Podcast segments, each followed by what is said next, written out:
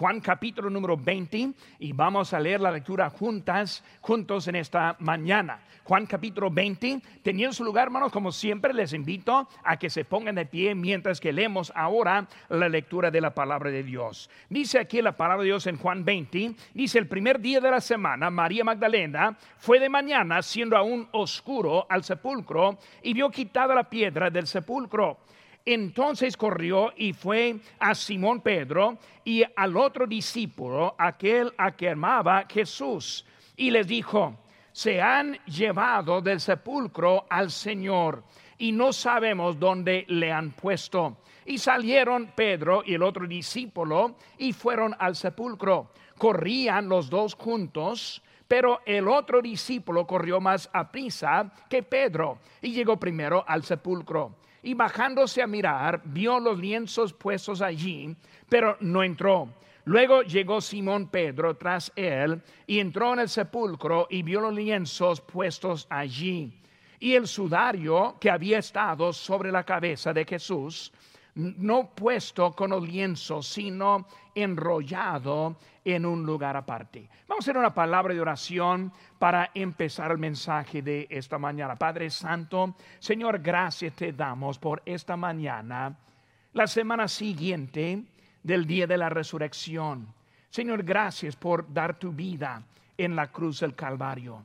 Señor, gracias por mostrar tu poder en resucitar de la muerte. Y Señor, esta mañana te pido que tú nos ayudes a entender un poco acerca de ese sudario enrollado aparte en este momento. Bendice el culto, te pido. Gracias por todo. En tu nombre precioso que te pedimos. Amén. Pueden tomar asiento, hermanos. Vemos ahora, hermanos, cuando alguien murió en la cruz del Calvario, vemos que fue una costumbre para bajar ese cuerpo de esa cruz. Y cuando vemos nuestra historia, vemos que José de Arimatea, junto con ese Nicodemo, ellos vinieron a bajar y luego este, poner el cuerpo del Señor en el sepulcro nuevo. Vemos que para quitar ese cuerpo fue algo difícil, porque tuvieron que sacar las manos y los pies de los clavos que fueron puestos. Y no fue posible sacar los clavos, por eso tuvieron que quitar las manos y los pies de encima de esas, esos clavos para poder bajar el cuerpo. Pero al final de bajándolo, lo pusieron, lo enrollaron, luego lo prepararon y lo pusieron en ese sepulcro. Vemos, hermanos, que en ese tiempo la esperanza se fue de los discípulos. Vemos, hermanos, como ellos llegaron ahí ese momento y luego pusieron él en la tumba. Este vino la orden para sellar esa tumba, ocultándola con una piedra y poniendo la guardia adentro. Y luego pasaron los tres días hasta que la resurrección. Y hermano, esos tres días fueron días muy largos, muy difíciles. No tuvieron mucha esperanza porque todavía no entendían lo que sucedió. Y por eso vemos que ellos llegaron a ese momento y luego vieron eso. La historia, vemos que María, ella fue al sepulcro, ella quiso estar allí, pero viendo, viendo allí, llegando, ella encontró que el cuerpo ya no estaba. Como digo, hermanos, ella no entendió todo. Y luego viendo adentro fue algo que fue impactante. Primeramente el cuerpo no estaba. Ella pensando que a lo mejor fue robada o quitada por otro. Y por eso no sabiendo qué hacer fue para avisar a los discípulos. Y fueron Juan y Pedro quienes corrieron para allá. Juan llegando primero empezó a ver adentro y miró dos cosas. Él miró primeramente el cuerpo que no estaba y miró también los lienzos en un lado. Entrando Pedro luego, ellos encontraron los lienzos, pero también el sudario. Y ese sudario lo que quiero enfocar el mensaje de esta mañana. ¿Qué significado hay en ese sudario? Cuando vemos que estuvo enrollado, puesto en un lugar aparte. O sea que cuando el Señor resucitó, no simplemente tiró la ropa, tiró los lienzos, sino que todo fue puesto y fue un porqué que pusieron todo en ese momento. Y hermano, cuando vemos eso, vemos que hay una costumbre también de ese sudario. Ese sudario era semejante o más bien como una servieta. Y cuando alguien, una persona de, de, importancia, estuvo comiendo, esa servilleta tenía algo para indicar a los siervos acerca de lo que fue la intención de la persona comiendo. Cuando uno estaba comiendo, el sudario o más bien su esa servilleta, eso allí puesto y dejado, enrollado, significando que no ha terminado. Ahora al final de la comida, cuando ya estaba terminado, él tomó esa servilleta y simplemente lo tira encima del plato, significando que ya terminó. Pero ese maestro, ese jefe, cuando tuvo su servilleta enrollado al lado, eso significó que no había terminado. Y por eso desocupándose por el momento para salir, el siervo sabía, con esa servilleta enrollado significaba que ahorita vuelve. Y por eso esperaban hasta que por fin estuvo terminado. Pero esa servilleta enrollada significó que aún no ha terminado y también volverá. Vemos que Cristo está enseñando algo muy importante acerca de ese sudario enrollado a un parte que significa que no ha terminado, significa que su obra todavía va a seguir adelante. Pero quiero ver algunas cositas en esta mañana que nos puede ayudar. Primeramente, número uno, el sudario aún está enrollado porque no ha terminado de salvar almas. Vemos que el Señor cuando Él se fue, cuando Él resucitó y después ascendió, Él no terminó su obra. Su obra que comenzó con su ministerio, que comenzó con la conversión de, de agua a vino y después de tres años y medio hasta que llegó la cruz del Calvario, él resucitó diciendo, no he terminado y mi obra está aquí. Hermanos, Él vino para sufrir. Vino para sufrir vino para servir con su vida. Dice la Biblia en Mateo 20 y 28, como el Hijo del Hombre no vino para ser servido, sino para servir y para dar su vida en rescate por muchos. El Señor Jesucristo vino y Él vino para servir. Él vino este, para dar su vida. Él vino, vino para servir, pero también Él vino para morir.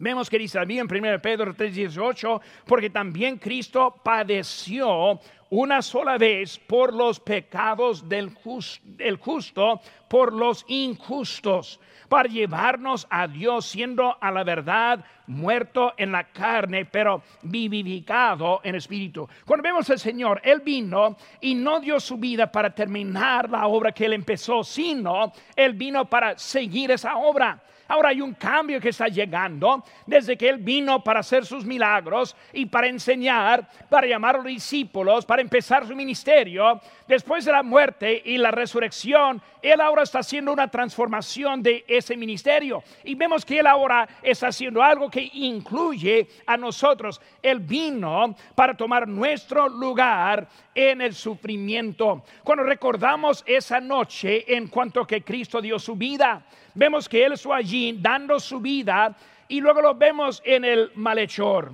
El malhechor es al lado, uno en cada lado.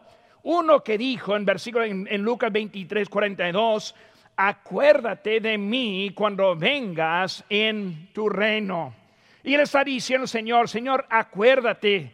Y luego él respondió, hoy estarás conmigo en el paraíso. Hermanos, Cristo fue la cruz para tomar nuestro lugar en el sufrimiento. Vemos que Él está mostrándolo primeramente con el primer convertido, quien fue ese malhechor al lado de Él. Y hermanos, Él ahora está extendiendo. Primero vemos que Él vino para sufrir por nosotros. La segunda cosa que vemos, hermanos, es que vino para separar. Vino para separar.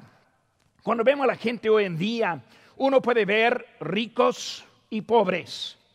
Uno puede ver libres y esclavos. Pero más importante, la diferencia es los salvos y los perdidos. Cuando vino Cristo, vino para hacer una diferencia entre los dos. Hoy en día, la religión quiere ocultar esa diferencia. Vemos que hace como tres semanas que el Papa hizo un perdón para todos los pecados de todos los del mundo. O sea, tratando de igualar a todos. Por eso, el sicario, igual con la, abuelita, están ahora perdonados. Por eso está haciendo algo, tratando de mezclar todo uno solo, pero en realidad Cristo vino para separar. Él vino para aclarar la diferencia entre el salvo y perdido. Hermanos, si no hay una diferencia entre el salvo y el perdido, ¿para qué va a querer ser salvo la persona que está perdida? Pero vemos que hay una, hay una, diferencia que vemos, y lo vemos hermanos en el futuro, en Apocalipsis 20, versículo 12 dice, y vi a los muertos grandes y pequeños de pie ante Dios, y los libros fueron abiertos, y otro libro fue abierto, el cual es el libro de la vida y fueron juzgados los muertos por las cosas que, están, que estaban escritas en los libros, según sus obras y el que no se halló inscrito en el libro de vida fue lanzado al lago de fuego. Ahora, no queremos hablar mucho y escuchar de malas noticias, aunque hoy en día todo está lleno de malas noticias. La separación, la cuarentena, el pandemia y todo lo que está pasando hoy en día son malas noticias. Pero vemos, hermanos, que al final sí hay malas noticias. Uno que está, no está hallado escrito en el libro de la vida va a ser lanzado al lago de fuego. Está refiriendo al infierno, una separación. Dios no puso ese infierno para los seres humanos, pero si no recibimos lo que Dios nos ha dicho, es el destino de esa persona. Pero vemos que Él vino para separar. Hermanos, este, cuando hablamos en el mundo, estamos separando. Mateo 25, 33 dice, y pondrá las ovejas a su derecha y los cabritos a su izquierda. Vemos que hay algo de diferencia hoy en día. Hay ovejas refiriendo a la persona salva, redimida. Y el cabrito está hablando a la persona que no es salvo, que no es redimido. Pues él vino para separar. También, hermanos, él vino para salvar para salvar, no vino para condenar. Dice la Biblia en Juan 3:17, porque no envió Dios a su Hijo al mundo para condenar al mundo, sino que para el mundo sea salvo por él. Cristo no vino para condenar a ninguno. La buena noticia, hermanos, ni modo quien está en este día escuchando ese mensaje, les extiendo una invitación a la salvación de Dios, quien viene por medio de ese sacrificio que reconocimos hace ocho días. Cristo vino para salvar. Por eso vemos, hermanos, que Él ahora, el vino no ha terminado, salvar almas, salvar almas. Segunda cosa, hermanos, el sudario está enrollado, aún está restaurando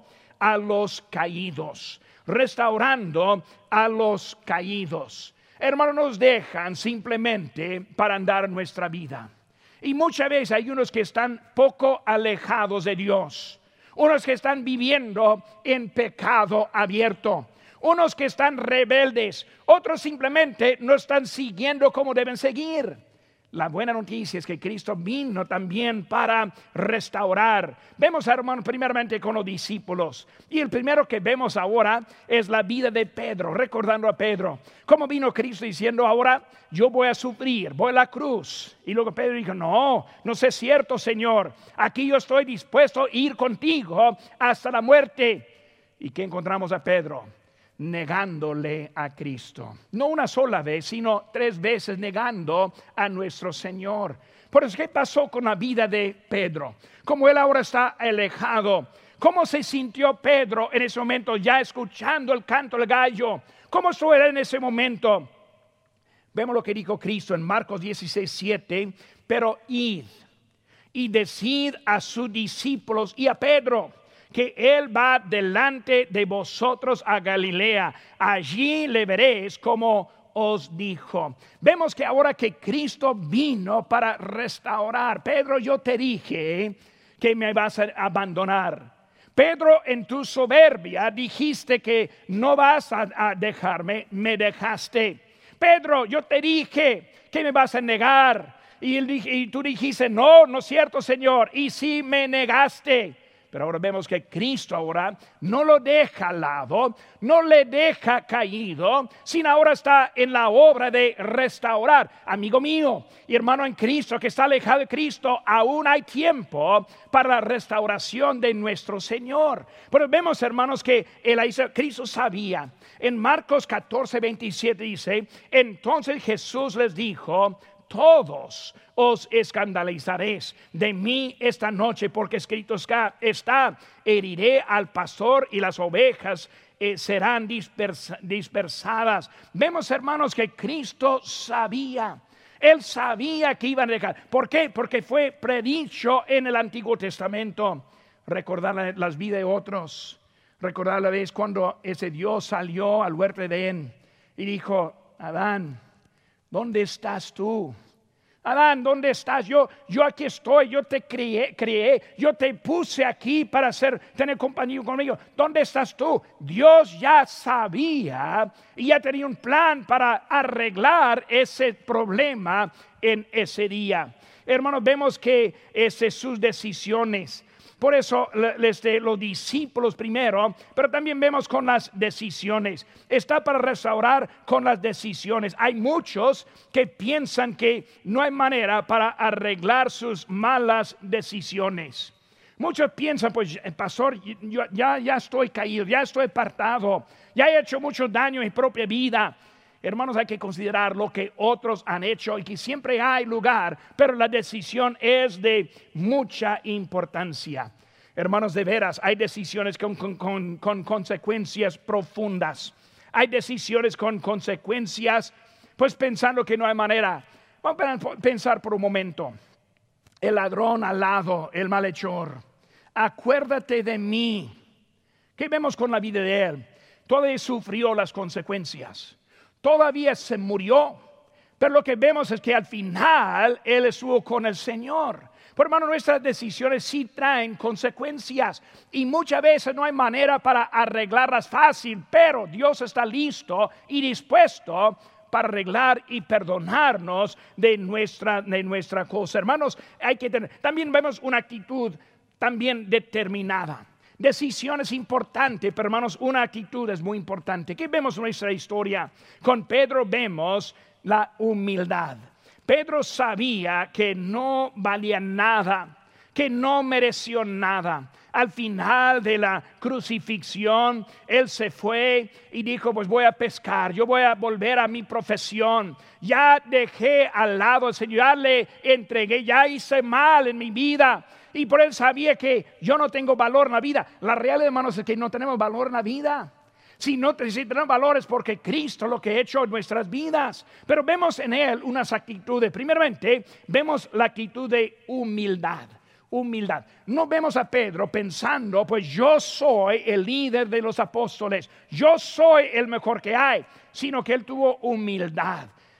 Vemos a Pedro entrando al libro de Hechos y vamos a estar viéndolo en las semanas siguientes. Pero vemos que hubo una transformación tremenda en la vida de él.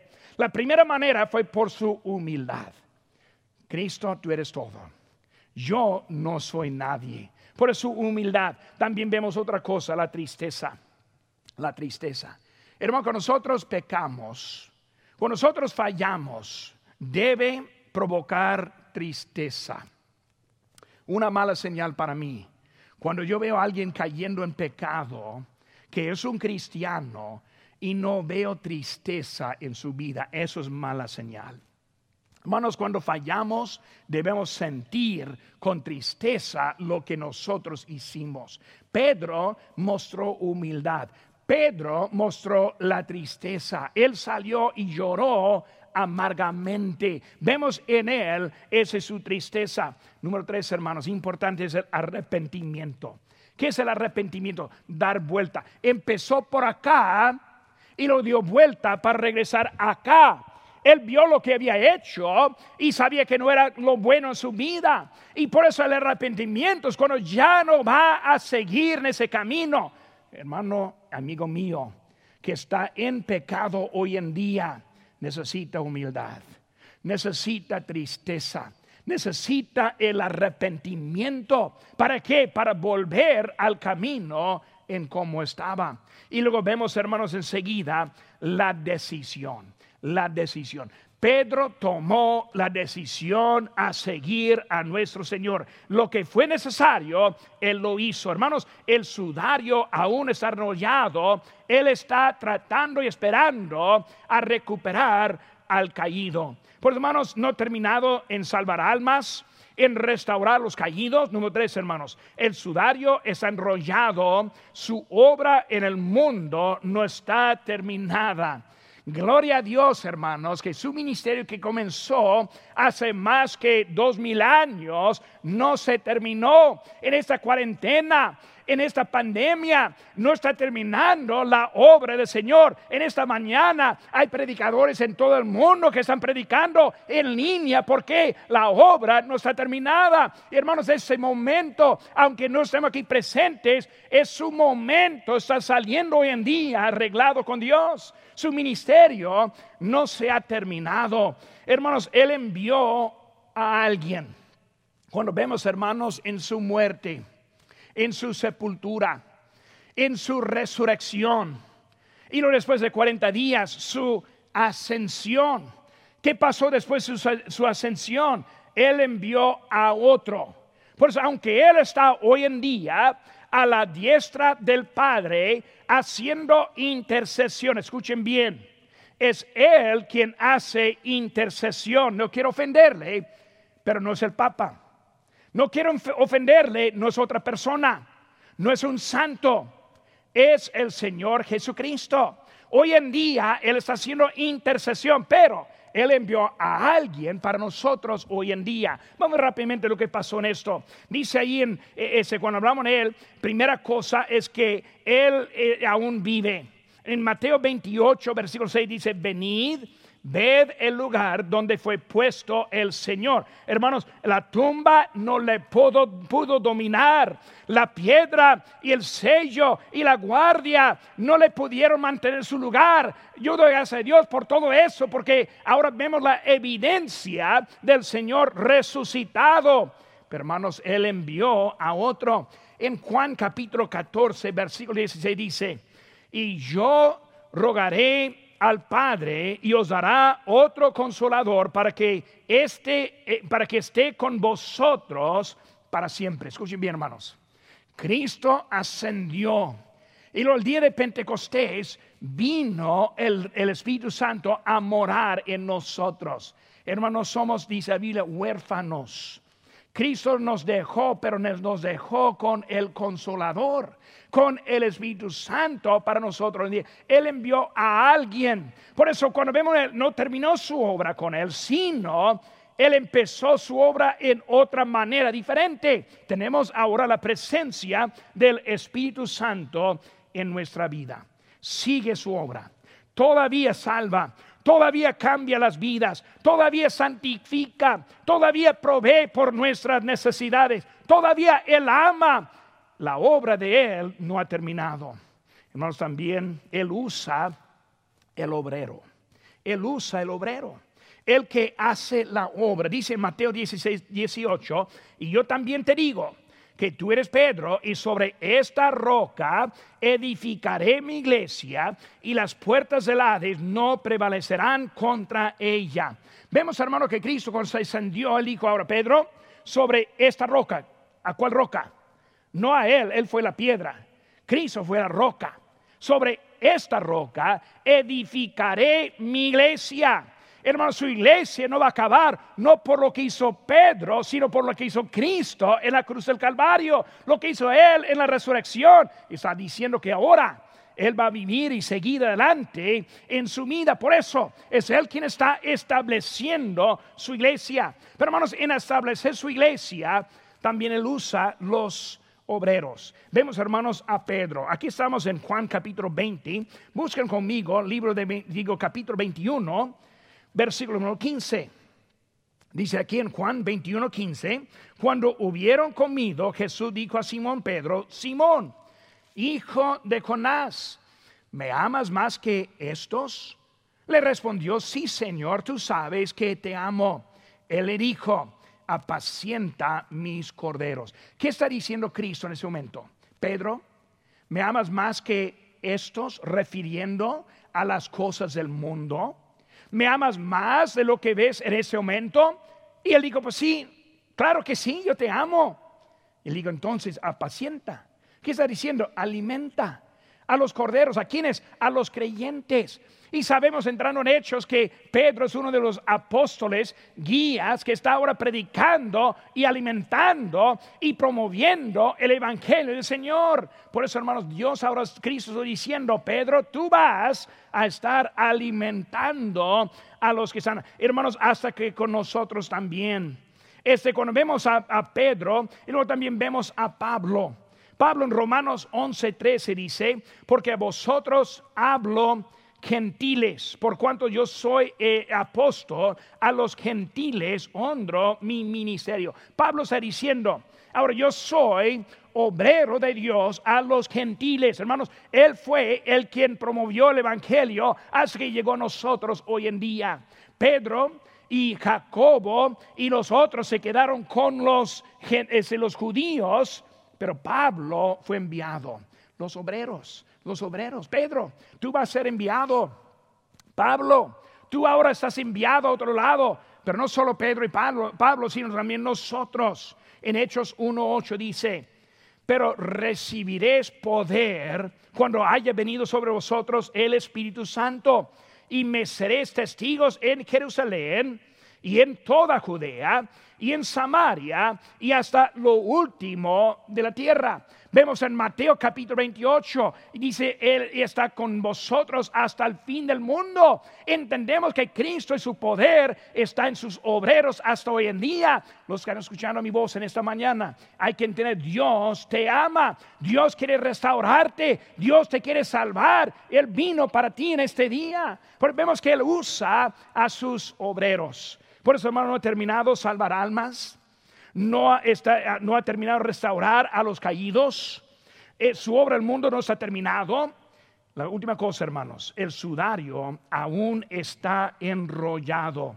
Su obra no ha terminado. Escuchen bien, hermanos. Su obra no ha terminado. Viene otra vez.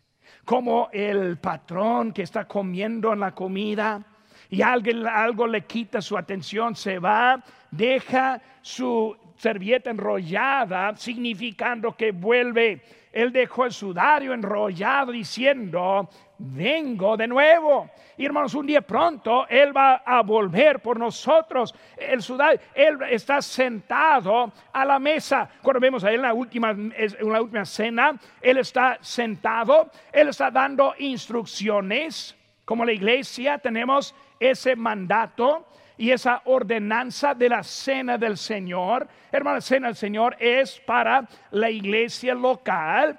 No es para cualquier persona en cualquier lugar. Es algo que Cristo dejó instrucción. ¿Hasta cuándo? Hasta que yo venga. Él está sentado a la mesa. Él está dando las instrucciones, no dejando de congregarnos. Él está dejando las instrucciones, hermanos. La iglesia es de importancia en esta semana. Alguien me mandó un mensaje y dijo, no, la iglesia es importante, Dios está en todos los, todos los lados. Hermanos, hay ignorantes por todos los lados. Cristo está claro. Él ahora está, Él quiere que nosotros sigamos adelante hasta que Él venga por nosotros sentado a la mesa, ausente en la sepultura. El sudario fue acomodado en su sepultura. La piedra fue removida no fue para soltar al Señor, fue, sino fue para mostrar la ausencia del Señor. Los lienzos puestos, pero el sudario aún enrollado. ¿Qué está mostrando? Ahora yo soy ausente, yo soy victorioso en esta, en esta tumba, esta muerte. Y aún vive por nosotros, hermanos, más importante. No solo ese se fue victorioso, sino que Él vuelve de, nosotros. Cuando viene la segunda vez, montado sobre el caballo. Dice hermanos aquí en Apocalipsis capítulo 19. Les animo hermanos que busquen conmigo. Libro Apocalipsis capítulo número 19. algo que quiero que veamos en esta mañana. Pues aquí estamos en Apocalipsis 19, versículo número 11. Dice la palabra de Dios.